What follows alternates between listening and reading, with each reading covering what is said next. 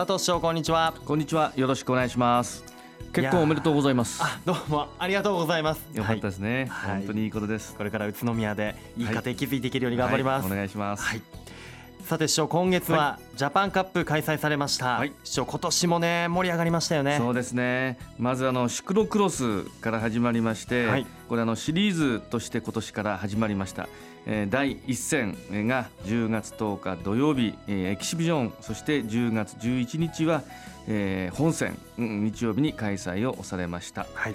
会場は宇都宮城址公園であります、えーエキシビジョンについては約3500人の方えーそして、えー日曜日の本戦は約4500人の方がお見えになりましたけども日曜日はあいにくの雨だったんですね、えーうん。えーですがあの宇都宮ブリッツェンの小坂光選手が2連覇を達成いたしました。はい、はい。小坂選手、ね。地元の選手、はい。もう見事ですよね。まあこう雨もあったんですが、ええ。こうシクロクロスってまたこう雨が降っても路面の状況が変わったりして、はい、またこう見ている観客の皆さんはエキサイトしていたというか、そうですね、はい。あの選手は大変だと思います、ええ。またテクニックが必要になるんで、うん。でも見てる方はその新たな雨の日対策のテクニックを見ることができるんで、ええ。えー楽しんでいただいたと思います。はい。さあそしてその次の週クリテリウムですね、はい、クリテリウム。10月17日土曜日、はい。市内大通りにおきまして、えー約4万3000人の過去最高の人出となって、うん。クリテリウムが開催をされました。結果なんですがトレックファクトリーというチームの別府文幸選手がはい。日本人として初めて優勝をいたしました、はい。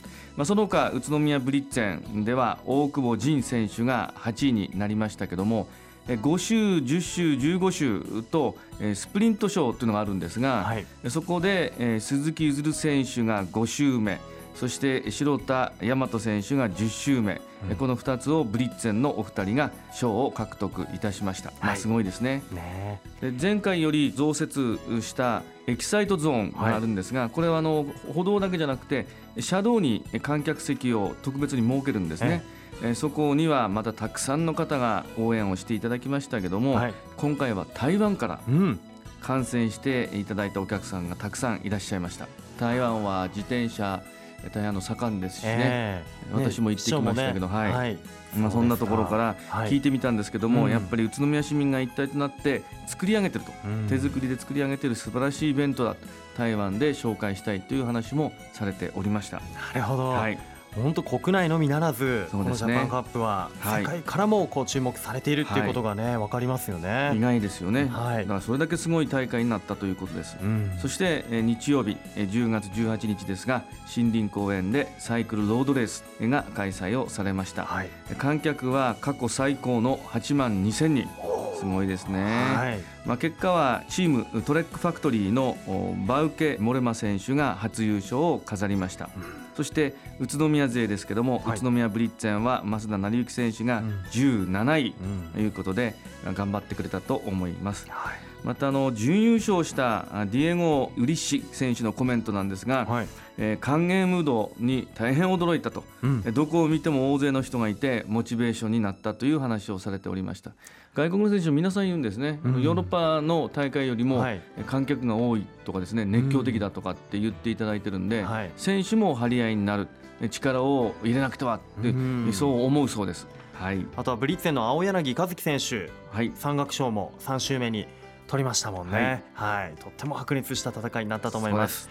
ジャパンカップサイクルロードレースクリテリウムまた来年もね楽しみですね。はい、ぜひ、えー来年も今年以上の大会にしていきたいと思います。はいまたあの今年はシクロクロスシリーズがあと2回ありますので、えーそちらもぜひご覧になっていただきたいと思います。ですね、えーシクロクロスシリーズあと2戦予定されています第2戦がですね12月13日日曜日瑞穂の自然の森公園で第3戦は平成28年来年ですね1月17日日曜日道の駅宇都宮ロマンチック村で開催されます。はい、いやこういろんな形で自転車の街宇都宮は進化していますよね。ね。楽しみにしていたいと思います、えーそして宇都宮市では10月からユニークな取り組みが始まったということらしいんですが、教えてもらえますか？はい、宇都宮初めてご飯事業です。はい。これ県内で初めてなんですが、うん。全国でも多分珍しい事業だと思います、えー味覚の形成に重要な時期の幼児期の子どもがいる家庭1歳6ヶ月検診の会場で、はい。えー宇都宮産米を配布する事業を10月6日から開始をいたしました。やはりどんどん農業を支えていくためにも地産地消を進めることが必要ですよね、はい。そして子どもって、あのー初めて大人と同じ硬さのご飯を食べられるのはちょうど1歳6ヶ月頃からだそうです。ですからそのうちからはい。宇都宮産米のおお米、えーに慣れ親しんでもらう、まあ、そのきっかけ作りそして食育の推進また検診の受診率向上、はい。ここにもつなげたいなって思っています。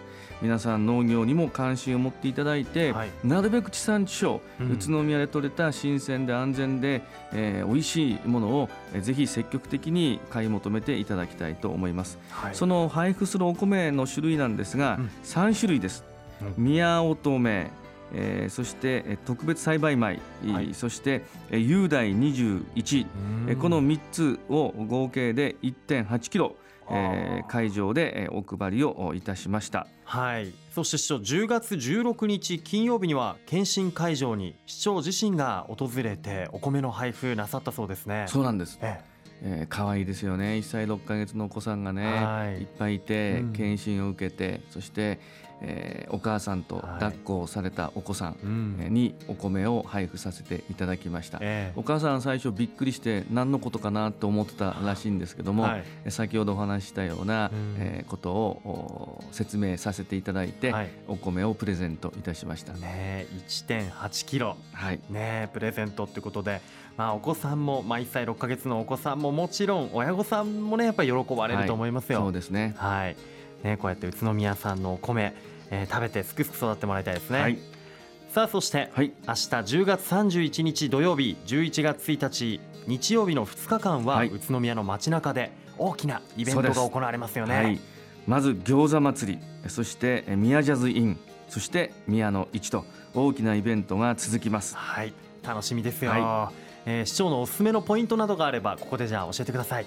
もうみんな みんなあの本当におすすめなんですけども、まあ餃子祭りは上司公園で開催をされます、はい。餃子一皿3個で100円で販売されますので、うんまあ大体2日間で、えー昨年も14万人の方が訪れました、はい。ぜひ参加をしてえー餃子を食べていただければと思います、まあまた宮ジャズインですけども、オリオンスクエアオリオン通りイベント広場などでえー開催をされますけどもこれもあの大変盛り上がりますので、え。ぜひ聞いていただければと思いますまた宮の市ですけどもえ会場は市内中心部商店街などでえ開催されます。ふれあい検証とか、うん。お客様セールまたフォトコンテストそしてストリートフェスティバルスタンプラリーなどもございます。